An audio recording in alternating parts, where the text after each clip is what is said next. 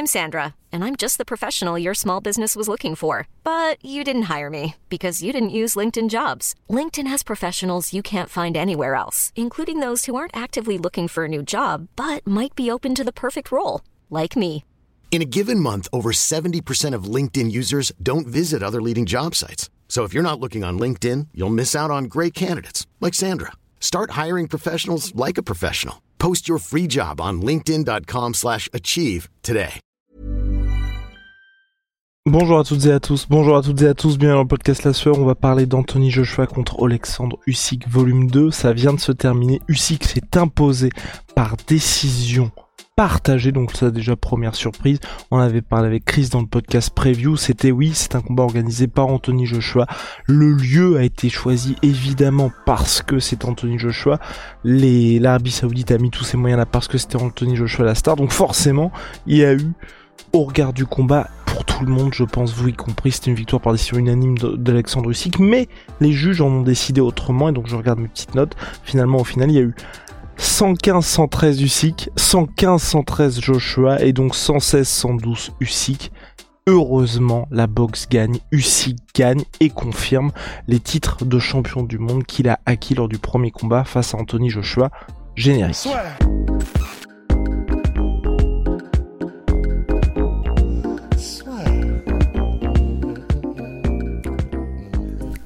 Entre dans l'octogone avec Unibet.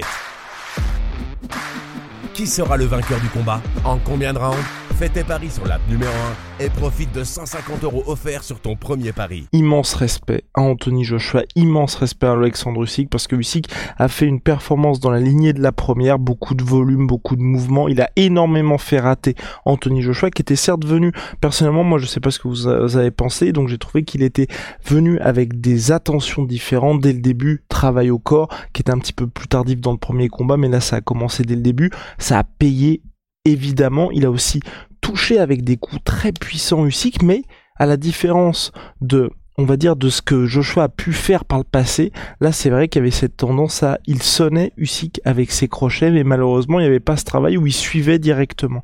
Et donc comme il suivait pas directement, bah certes Usyk était un petit peu sonné mais avait le temps de récupérer, d'aller au clinch pour gagner du temps, de faire preuve de roublardise. Et donc finalement, certes les coups de Joshua étaient puissants quand il touchait, parce que Joshua aussi énormément raté, ça c'est important de le dire, c'est qu'il a énormément raté, énormément raté sur les coups puissants, donc il a été extrêmement frustré tout au long du combat par Alexandre Usyk, qui fait que finalement Usyk lui il a eu le volume, il a eu l'activité au global, il a eu le contrôle du rythme du combat et puis surtout ces actions criantes qui sont que Joshua, quand il voulait vraiment toucher Usyk, c'était très très rare qu'il y arrive et donc il y a aussi cet impact là qui compte évidemment considérablement.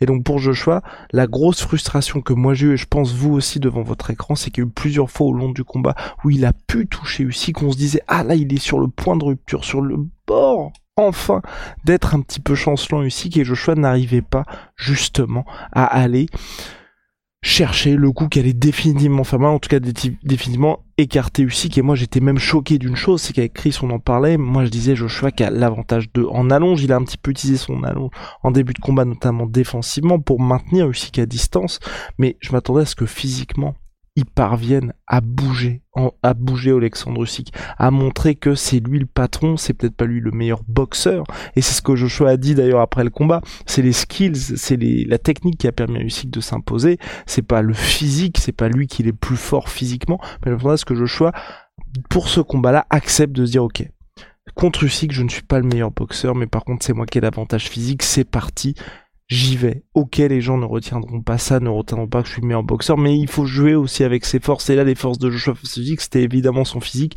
Et malheureusement, je trouve qu'il n'a pas utilisé suffisamment à bon escient. Et même, moi, j'ai été choqué. C'est qu'Usyk a réussi à repousser Joshua en clinch. On parle de quelqu'un qui est beaucoup moins puissant sur le papier qu'Anthony Joshua.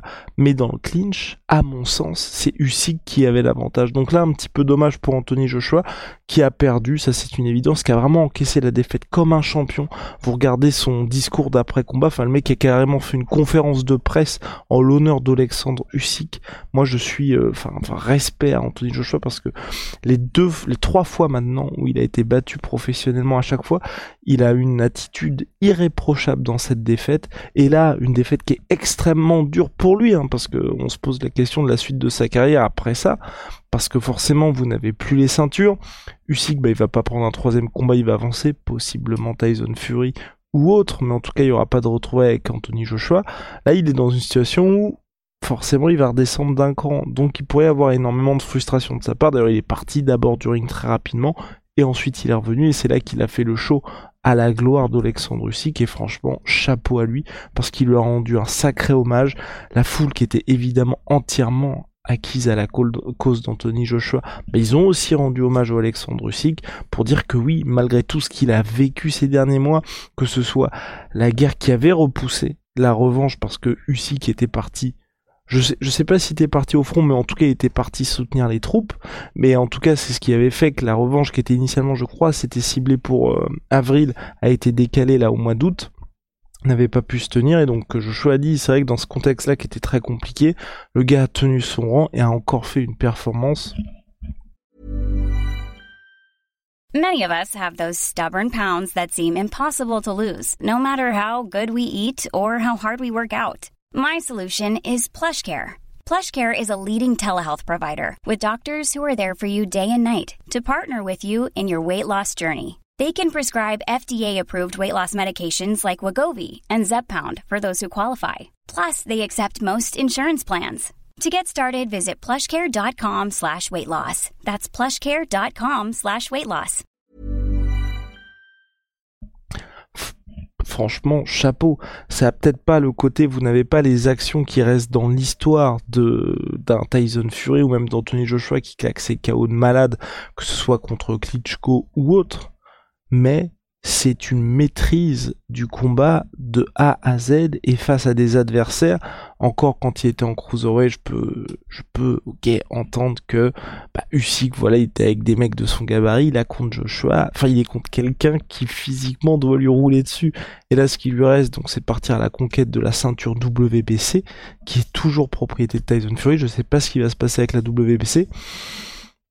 Là, personnellement, c'est là en fait où j'ai un peu peur pour Alexandre Usyk. J'aimerais bien qu'il puisse avoir toutes les ceintures, mais Fury a ce que Joshua n'a pas, et je pense malheureusement que Joshua n'aura jamais, c'est la roublardise. C'est le fait de se dire ce que Fury a réussi à faire entre le premier et le deuxième combat contre Deontay Wilder.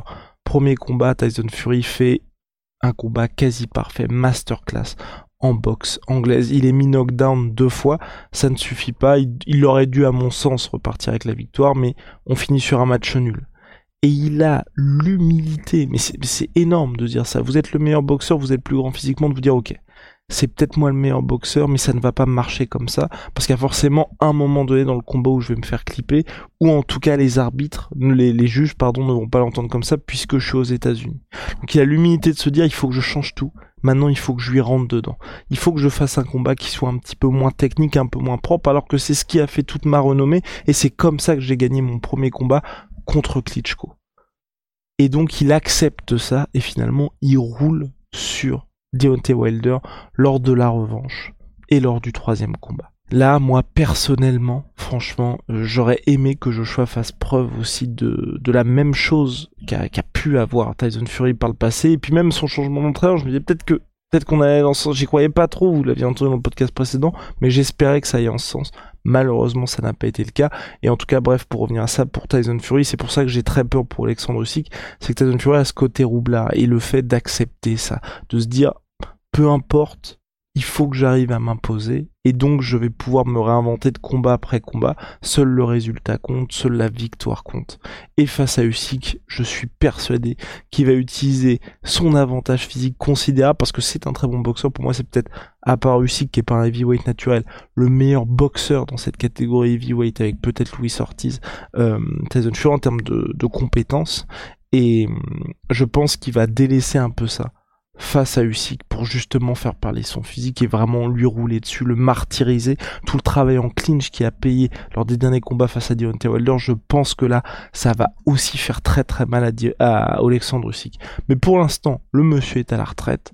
En tout cas, affaire à suivre est important. Et aussi Deontay Wilder qui a tweeté après le combat pour dire qu'apparemment, le camp Joshua avait tenté de sécuriser Deontay Wilder pour un futur combat. Et lui il a vu ça comme une manière de bah Joshua savait qu'il allait perdre. Donc ils se sont dit on va essayer de sécuriser Deontay Wilder pour obtenir un gros combat par la suite. Info à ton je ne sais pas. En tout cas c'est sur les réseaux sociaux actuellement de la part de Deontay Wilder. Donc globalement très belle performance de Alexandre Usyk qui aura fait manquer énormément à Anthony Joshua. Combat dans la lignée du premier pour Usyk chapeau à lui et j'ai très très hâte de le revoir sur le ring. Et puis pour Anthony Joshua j'ai hâte aussi parce que c'est vrai que bon mine de rien ok il y a cette défaite contre Ruiz et deux défaites contre Usyk mais ça reste un très très grand boxeur N'hésitez pas à nous dire ce que vous avez pensé de cette performance de Alexandre Usyk et surtout du combat dans sa globalité. Puis petit mot, hein, malheureusement pour Mathieu Boderly qui s'est incliné face à Monsieur Callum Smith. C'est, bah, c'est dommage, mais c'est le plus haut niveau aussi pour lui. C'était un combat, c'était une petite finale avant un titre mondial, donc et il tombe face à quelqu'un, c'est pas une légende de la boxe anglaise, Callum Smith, mais c'est quelqu'un qui compte véritablement. Donc voilà, c'est pas passé cette fois, cette fois-là pour lui. J'espère qu'il va revenir plus fort. En tout cas, c'était un premier test XXL grandeur nature pour lui. Malheureusement, c'était pas la bonne cette fois. En tout cas, je lui souhaite vraiment euh, énorme encouragement et puis bon courage pour la suite à Monsieur Boderlick. Big shout my sweet my sweet protein, moins 33% sur tous mes protéines avec le code la sueur et nos savons c'est Onai, onai.fr, H-O-N-A-E.fr, c'est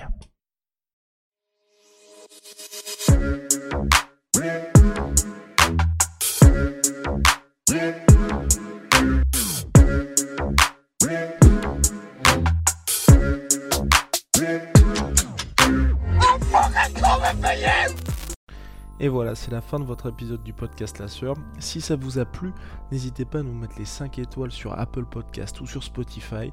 Vous pouvez aussi nous laisser un petit commentaire, ça nous aidera beaucoup. Et si vous voulez aller plus loin avec nous, vous tapez La Sueur sur toutes les plateformes ou sur les réseaux sociaux, vous nous trouverez. Et là, vous nous écoutez très certainement en audio. On est aussi en vidéo sur YouTube, mais également sur Snapchat. Là encore, vous tapez la sueur et on sera là. Merci de votre fidélité et à très vite pour de nouvelles aventures.